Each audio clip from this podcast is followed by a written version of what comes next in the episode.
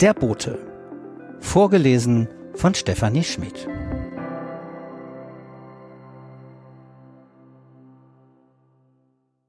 Editorial von Ulrike Zeising Liebe Borsteler, der Februar hat uns dann doch noch den Winter gebracht. Schnee, klirrende Kälte, Sonne und knallblauen Himmel. An manchen Tagen war es wie im Skiurlaub, in den wir aber dieses Jahr nicht fahren werden, sollen, wollen. Toll, dass es den ersten Stadtteilbeirat am 25. Februar gab. Natürlich per Videokonferenz. Aber jener, der ein Smartphone, ein Tablet oder einen PC hat, konnte dadurch teilnehmen. Da der Redaktionsschluss des Boten deutlich vor dem 25.02. lag, werden wir in unserem Podcast Der Bote im Ohr ab 1. März über den Beirat berichten für die, die nicht dabei sein konnten. Nach der traurigen Meldung, dass die ABC-Apotheke zum 31. Januar 2021 ihre Pforten für uns geschlossen hat, gibt es jetzt eine weitere Nachricht über eine Großborsteler Institution, die zumindest sehr gemischte Gefühle auslöst. Die Fleischerei Günther zieht um. Okay, sie zieht nicht ganz weit weg, nicht in die Hafen City oder nach Volksdorf, wo man sie hinlocken wollte. Aber immerhin weg aus dem Borsteller Bogen in die Papenreihe Nummer 4. Warum?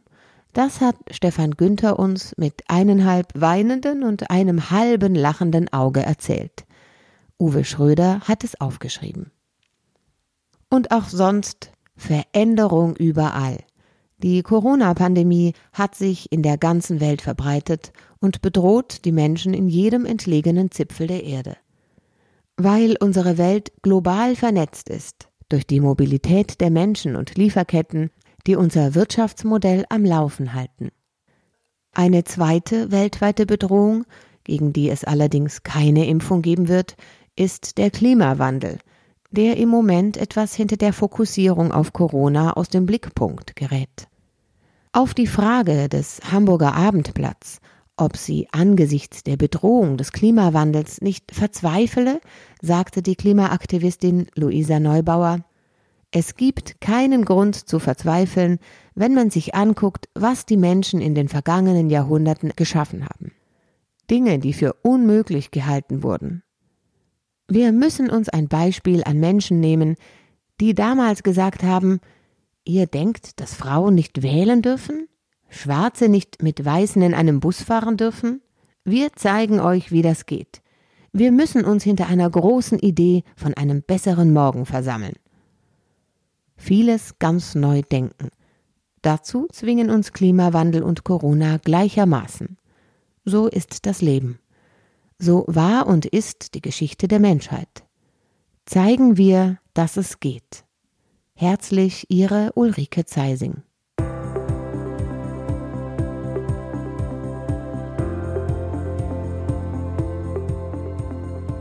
Neustart bei Fleischerei Günther. Betrieb zieht in die Papenreihe. Von Uwe Schröder. Ich bin seit 40 Jahren in Großborstel Fleischermeister Stefan Günther muss schlucken, als er von seiner Entscheidung berichtet. Die Umzugsentscheidung ist mir wirklich nicht leicht gefallen. Das können Sie mir glauben.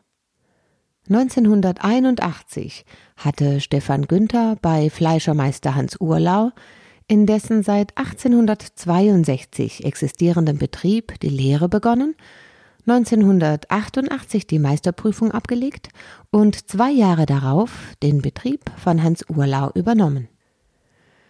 Ich bin der Familie Urlau außerordentlich dankbar, dass sie all die Jahre zu mir gestanden haben und mir meine Arbeit und meinen Beruf hier ermöglicht haben. Stefan Günther hat nach wie vor ein sehr gutes Verhältnis zu seinen Vermietern. Allerdings mussten wir unabhängig vom Mietvertrag einige Entscheidungen treffen, die die Zukunftsfähigkeit des Betriebs verbessern sollen. Die alten Räume waren zu klein, im hinteren Bereich auch sehr verwinkelt. Die Investitionen, die aufgrund neuer Vorschriften innerhalb der nächsten drei Jahre getätigt werden müssten, wären immens gewesen. Und größer wäre die Verkaufsfläche dann auch nicht geworden. Die Fleischerei Günther verkauft neben dem sehr erfolgreich laufenden Fleischereigeschäft allein beim Mittagstisch täglich 300 Essen. Die Leute kommen nicht nur aus der unmittelbaren Nachbarschaft. Sie kommen von der Lufthansa-Werft, von Otto Wulf, die nehmen teilweise weite Wege in Kauf, auch um mal etwas anderes zu essen. Etwas anderes, das ist, was die Fleischerei Günther besonders macht. Sie arbeiten beispielsweise mit einer Schweinezüchterin in Haselau, Wedeler Marsch, die sich dem Tierwohl verpflichtet fühlt. Günther? Mein Kompagnon Christian Döhler und ich sind dort immer wieder, sehen die Ferkel aufwachsen und im Stroh herumtoben. Und wenn dann 120 Kilo später so ein Tier geschlachtet wird, dann sorge ich auch aus Respekt vor der Natur dafür, dass das Tier komplett bei uns verwertet wird. Man schmeckt den Unterschied. Tiere, die glücklich gelebt haben, die sich bewegen können, liefern ein anderes Fleisch als industriell hergestellte Ware. Ebenso verfährt die Fleischerei Günther bei den Galloway-Rindern, die in der Nähe von Glücksburg an der Flensburger Förde frei aufwachsen und, wenn sie geschlachtet werden, keinen langen Transport im Viehlaster zum allergünstigsten Schlachtbetrieb über sich ergehen lassen müssen. Der Schlachtbetrieb für Günthers Rinder ist gerade einmal zwölf Kilometer von der Weide entfernt. Das Tier erlebt deutlich weniger Stress, die Fleischqualität ist entsprechend besser. Und was ist neu beim Neustart? fragen wir den Fleischermeister. Wir bauen auf 400 Quadratmetern in der Papenreihe direkt neben Staples eine gläserne Fleischerei. Die Kunden haben mehr Platz im Laden. Wir haben allein 35 Sitzplätze für den Mittagstisch und hinter dem Tresen können Sie die Produktion live sehen, die nur mit einer Glaswand vom Verkaufsbereich getrennt ist. Zudem soll es Außenplätze geben für schönes Wetter in Corona-freien Zeiten. Für die Stammkunden, die den weiten Weg zu Fuß oder mit dem Fahrrad nicht zurücklegen können und die auch kein Auto haben, will die Fleischerei Günther einen Lieferdienst mit zwei Elektrorollern organisieren. Großborstels Zentrum verliert damit einen weiteren stark frequentierten Laden. Stefan Günther will seinen Kundenstamm natürlich behalten. Ein Teil wird den weiten Weg jedoch scheuen. Und sicher wird sich auch in Niendorf rumsprechen, dass sich an der Papenreihe einer von Hamburgs besten Fleischereibetrieben niedergelassen hat. Schon 2007 mussten wir unsere Produktion am Standort Borsteler Bogen einstellen und in eine befreundete Schlachterei auslagern. Es hatte einfach zu viele Beschwerden gegeben.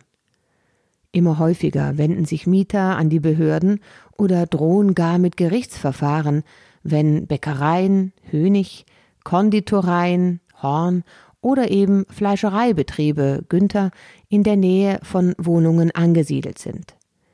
Die Arbeit beginnt sehr früh. Es gibt Lärm durch Lieferungen, die abgeladen werden müssen.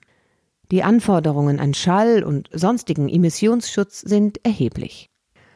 Auch am neuen Standort musste die Fleischerei mit einem Schallschutzgutachten nachweisen, dass vom Betrieb in der Nacht nicht mehr als 35 Dezibel Lärm emittiert werden, nahe der Einflugschneise des Flughafens. Die Stadt der Viertelstunde, die Anne Hidalgo in Paris verwirklichen will, die Stadt, in der Einkauf, Arbeit, Freizeitstätten innerhalb einer Viertelstunde fußläufig erreicht werden können, ist so natürlich nicht in Großborstel zu verwirklichen. Die Bezirke in Hamburg erhöhen die Daumenschrauben für Gewerbetreibende mit Auflagen und beobachten gleichzeitig verwundert den Fortzug von Einzelhandel und Gewerbe aus den Stadtteilen. Anwohner beschweren sich wegen jeder gefühlten Kleinigkeit auch wenn sie nicht im Recht sind. Den Gewerbebetrieb nervt die zunehmende Unsicherheit in Wohn- und Mischgebieten. Die Bezirke haben zwar eine Richtlinie erlassen, nach der zur Zentrumsstärkung der Stadtteile die Ansiedlung von Supermärkten an den Stadtteilrändern unzulässig ist, ein Abwandern von Kleingewerbe verhindert diese Richtlinie nicht. Und auch unser eigenes Verhalten sollten wir grundlegend überdenken, wenn wir über die Zentrumsstärkung und die Ansiedlung neuer Betriebe in Großborstel nachdenken. Sehen wir es mal positiv. Fleischer Günther hat am neuen Standort seine eigene Produktion wieder. Seine spezielle, auf Qualität ausgerichtete Philosophie wird uns erhalten bleiben und das mit einem verbreiterten Sortiment. Vielleicht gelingt es ihm, wenn der Wochenmarkt in Großborstel tatsächlich vergrößert wird, einen Marktstand im Zentrum bei Junge oder im Brödermannsweg zu betreiben, wenn der Wochenmarkt dahin verlegt wird. Und wenn wir googeln und es genau nehmen, wie weit es denn nun wirklich ist, von Junge bis zum gegenwärtigen Standort im Borsteller Bogen sind es zu Fuß sieben Minuten, zum neuen Standort dann eben 22 Minuten also eine Viertelstunde länger.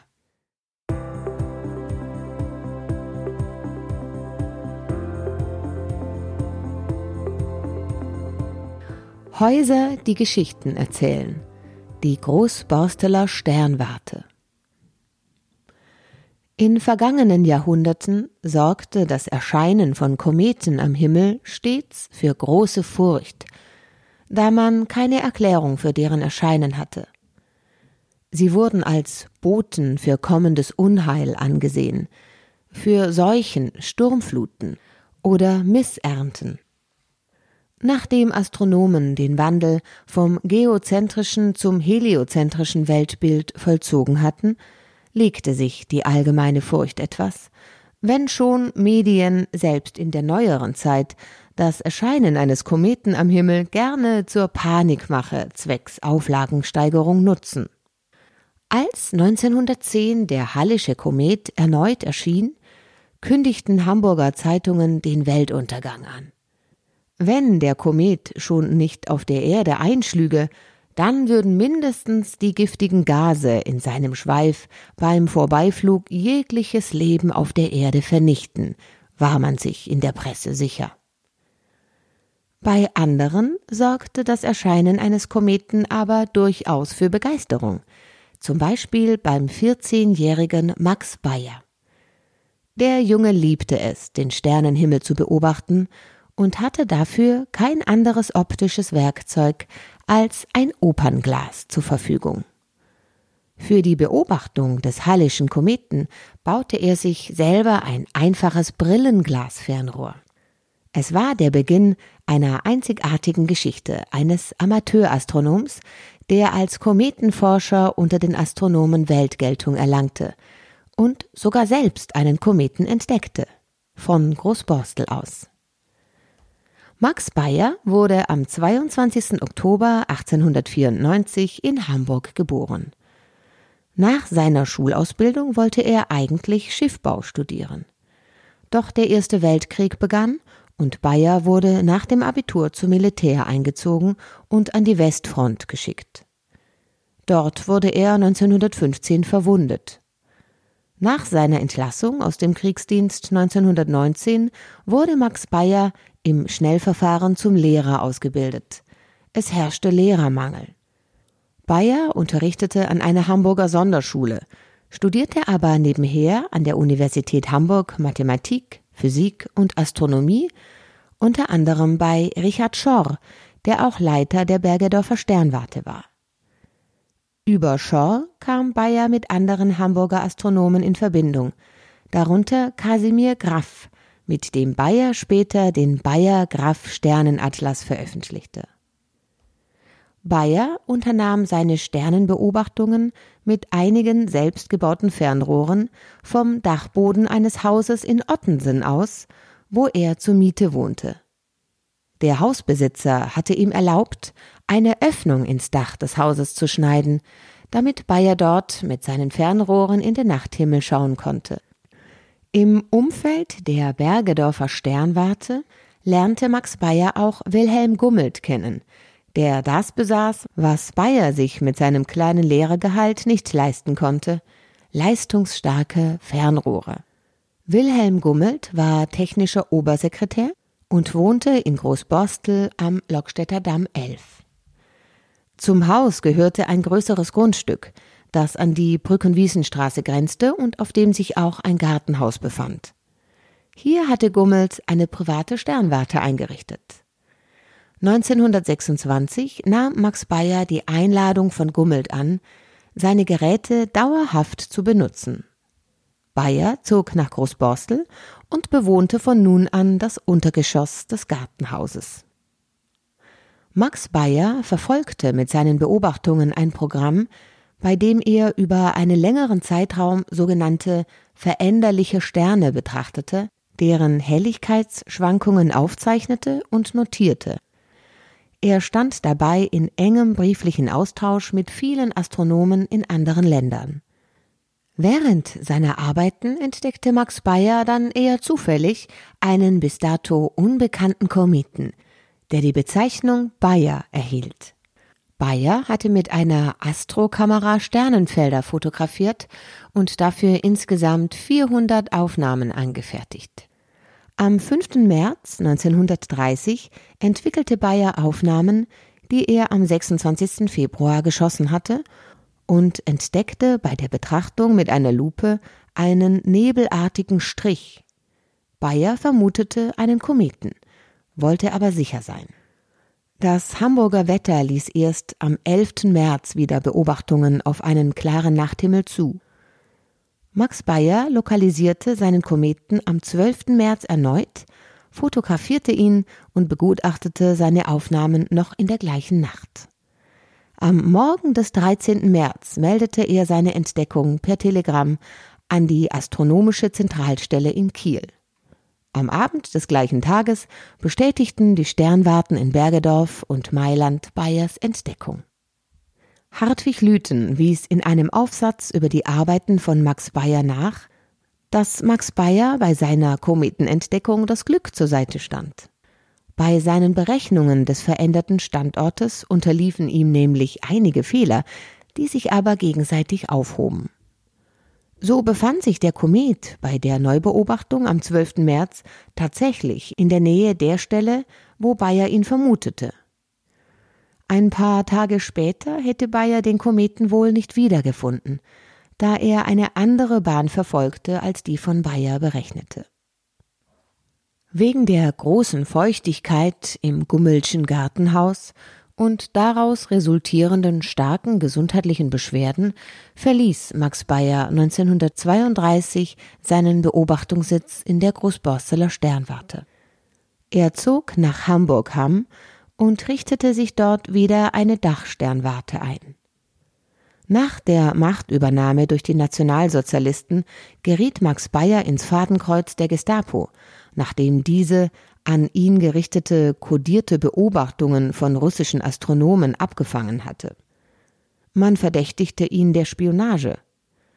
Nach Beginn des Zweiten Weltkrieges wurde er zum Marineobservatorium eingezogen und mit Gezeitenberechnungen beauftragt. Später gehörte er zu einem Minenräumkommando und wurde nach Kriegsende im Rang eines Korvettenkapitäns entlassen. Max Bayer war auch nach dem Krieg fast bis zu seinem Tod 1982 als Astronom aktiv und international anerkannt.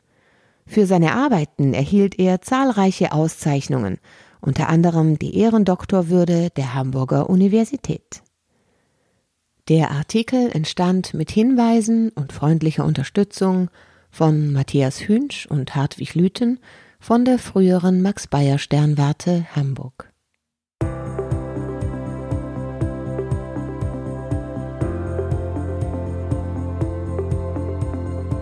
Schmied sucht Schmiede.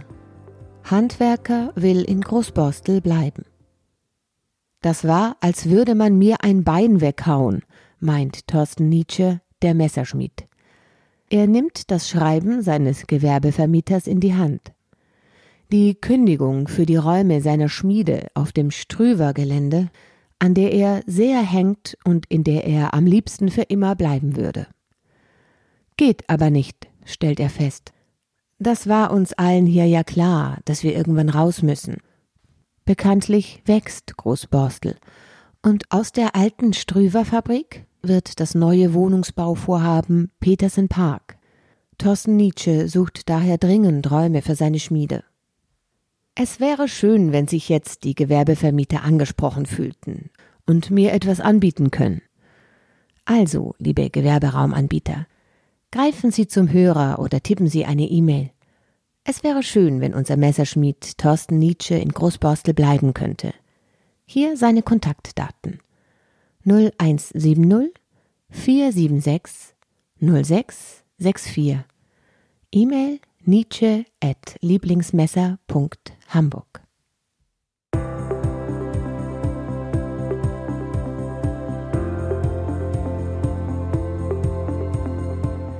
Fitness in Zeiten von Corona. Wie kommen die Fitnessstudios durch die Krise? Von Uwe Schröder. Im zweiten Lockdown mussten die Großborsteller Fitnessstudios, wie viele andere Betriebe auch, erneut die Tore schließen. Eine kaufmännische Katastrophe bahnte sich an. Lange kann kein privatwirtschaftlich betriebenes Unternehmen durchhalten, wenn von einem Tag auf den anderen die Einnahmen wegbrechen. Umsatz null, aber die Kosten laufen weiter. Wie soll das auf Dauer gut gehen? Wir haben Meda Live, die Fit Location und den White Collar Boxing Club besucht, um zu erfahren, was sie während der Schließung unternommen haben und wie man auch in Zeiten von Corona und Homeoffice etwas für seine Fitness tun kann. Meda Live kommt zwar mit Verlusten, letztlich aber noch glimpflich durch die Krise. Denn schon lange vor Corona, eigentlich seit dem Start im Bosteler Bogen, setzte das Unternehmen von Dirk Petersen und Axel Ritter besonderen Wert auf Medical Fitness. Neben den Mitgliedschaften der Fitnessstudio-Besucher lag der zweite Schwerpunkt des Bosteler Betriebs bei den physiotherapeutischen Angeboten.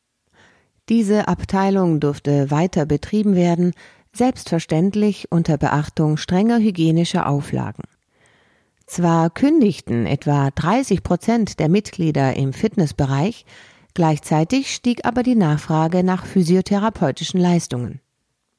Gut, dass Meda Live schon vorher fast ausschließlich Physiotherapeuten beschäftigte und somit die gestiegene Nachfrage bedienen konnte. Es ist klar, berichtete Dirk Petersen. Unsere Mitglieder merken nach kurzer Zeit, ihnen fehlt etwas, wenn sie die Fitnesskurse nicht mehr besuchen können. Zum Beispiel zeigten sich bei einigen Älteren schnell Symptome des Corona-bedingten Bewegungsmangels. Viele waren gewohnt, ein oder zweimal pro Woche Sport zu betreiben. Und einige lassen sich bei entsprechenden Symptomen dann Physiotherapie oder Massagen vom Arzt verschreiben. Andere wechselten von privat bezahlter Fitness zu privat bezahlten therapeutischen Behandlungen. Und einige neue Kunden kommen hinzu. Die Isolation durch Lockdown und Homeoffice, die Ungewissheit und ständige Anspannung, das erzeugt natürlich Probleme, berichtet Axel Ritter. Wir haben zunehmend Klienten mit Rücken- oder Verspannungssymptomen. Denen können wir helfen. Der Unterschied zu der Zeit vor dem Lockdown ist in den Räumen von MetaLife sichtbar. Waren früher die Geräte im Fitnessbereich gut genutzt, ist es heute kein Problem, die Abstandsregeln einzuhalten. Es ist also noch Luft nach oben. Axel Ritter Die Nutzung ist besonders beim ersten Lockdown zurückgegangen, weil Verängstigung vorherrschte. Heute sind die Therapeuten gut ausgelastet. Denn MetaLife öffnet, um speziell für Berufstätige Angebote zu bieten, morgens bereits um 7 Uhr und hat bis 20.30 Uhr geöffnet. Die während der Corona-Schließung weitergezahlten Mitgliedsbeiträge sind bei MediaLife übrigens nicht verfallen. Sie werden auf Anraten des Steuerberaters als Darlehen verbucht, so dass sie bei späterer Nutzung ausgeglichen werden können. White Collar Boxing Club der in der Großborsteler Straße idyllisch gelegene Boxclub hält seine sportbegeisterten Mitglieder mit Videokursen bei Laune.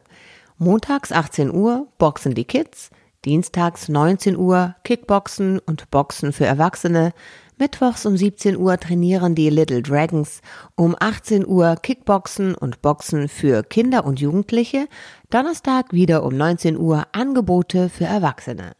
Alle sind mit viel Spaß dabei, trainieren zu Hause vor Fernseher, PC, Laptop, Handy oder Tablet. Tagsüber baut Boxclub-Betreiber Tim Albrecht aus, das Angebot wird erweitert. Karate, Taekwondo und viel mehr Kickboxen. Das wollten die Kampfkünstler schon vor der Krise vermehrt anbieten. Jetzt haben sie Zeit dafür. Tim Albrecht hat für das neue Angebot den beliebten Trainer Sascha Michael, der zuvor bei ihm angestellt gearbeitet hat, als Partner gewinnen können. Ohne staatliche Corona-Hilfen hätte Albrecht den Betrieb kaum aufrechterhalten können. Ich bin sehr dankbar für alle unsere treuen Mitglieder, die in der Krise ihre Beiträge weiterzahlen. Der Borsteler Zusammenhalt funktioniert auch hier. Dennoch haben knapp 30 Prozent der Mitglieder gekündigt. Einige sind schlicht arbeitslos geworden oder haben ebenfalls Einkommenseinbußen. Alle anderen erhalten Gutscheine für die Zeit der Schließung. Fit Location das beliebte, von Miriam Wessels betriebene Bewegungsstudio im Zentrum Großborstels setzt, ähnlich wie MetaLife, verstärkt auf medizinisch orientierte Angebote. Für die vom Lockdown betroffenen Kurse werden Online-Trainings angeboten. Die Verluste durch die verordnete Schließung von Yoga- und Fitnessstudios werden durch die Angebote der einzelnen Heilpraktikerinnen in der angeschlossenen Praxis teilweise kompensiert. Denn die Fit Location darf für alle medizinischen Heilpraktikeranwendungen und Reha-Kurse weiterhin geöffnet bleiben. Nach Terminabsprache, versteht sich. Ich bin natürlich auch sehr glücklich, dass die Quartiersmanager von der Steg Hamburg hier bei mir an Montagen und Donnerstagen die Räume gemietet haben, erklärt Miriam Wessels. Denn einige Angebote, wie zum Beispiel Smoothie, dürfen während des Lockdowns nicht betrieben werden. Der umtriebigen Diplom-Sportwissenschaftlerin, die auch Psychologie studiert hat, ausgebildete Osteopathin, Heilpraktikerin, Gestalt- und Faszientherapeutin ist mangelt es nicht an Ideen für neue Angebote. So bietet sie neben Yogakursen speziell entwickelte Trainings für Frauen nach Brustkrebsoperationen, emotionale Körpertherapie sowie Therapien für den Palliativbereich an, die das Ziel haben, die Lebensqualität von unheilbar Erkrankten zu erhalten oder zu verbessern. Miriam Wessels, die sich auch in den USA ausbilden ließ, veröffentlichte insgesamt zwölf Bücher zu körpertherapeutischen Themen, zum Beispiel Soforthilfe Yoga, Beschwerden lindern durch gezielte Übungen. Fazit Fit bleiben, das ist auch in der Krise in Großborstel kein Problem. Zum Homeoffice gesellt sich via Zoom, Jitsi oder WebEx per Videotraining das Fitnessstudio at Home. Zur Not helfen vom Arzt verordnete Therapien. Die Unternehmen sind anpassungsfähig, wenngleich natürlich ökonomisch belastet. Erfreulich ist, dass viele Kunden Solidarität mit den Unternehmen zeigen und ihre Mitgliedschaften nicht gekündigt haben. Es bleibt die Hoffnung auf eine baldige Beendigung des Corona-Lockdowns.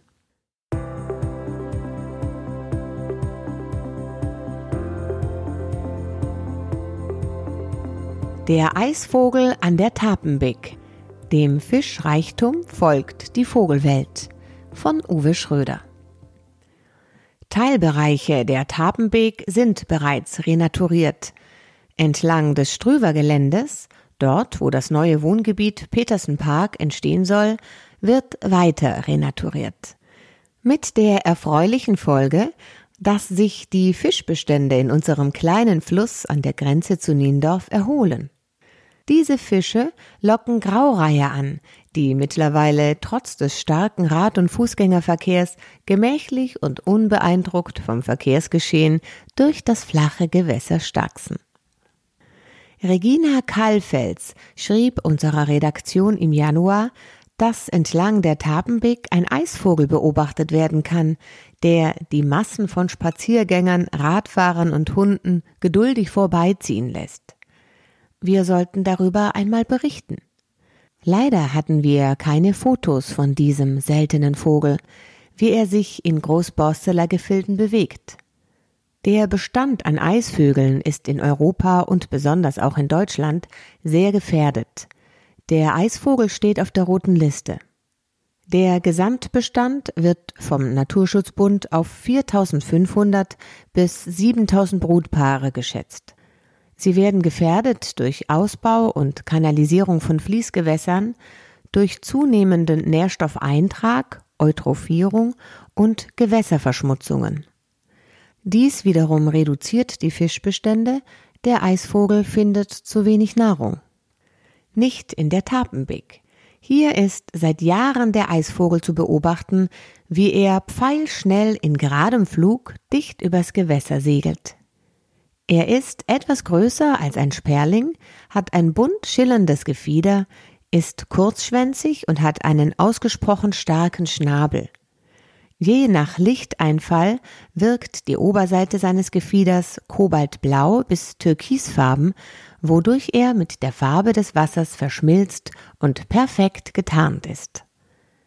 Glücklicherweise ist Michael Rudolph mit niegelnagelneuer Canon-Kamera und großem Tele an der Tapenbeek unterwegs gewesen, dem wir die wunderbaren Fotos vom Eisvogel verdanken. Sie sind Mitte Februar entstanden, als die großen Gewässer zugefroren waren und der Eisvogel im eisfreien Fließgewässer Tapenbeek seinen Kontrollflug unternahm, nach erfolgreichem Fang eine späte Mittagspause einlegte und er Michael Rudolph in die Linse blickte, der gerade den Auslöser seiner Kamera betätigte. Schön, dass es so wunderbare Momente an der Tapenbeek gibt und so aufmerksame Fotografen. Gerne mehr davon, lieber Michael Rudolph.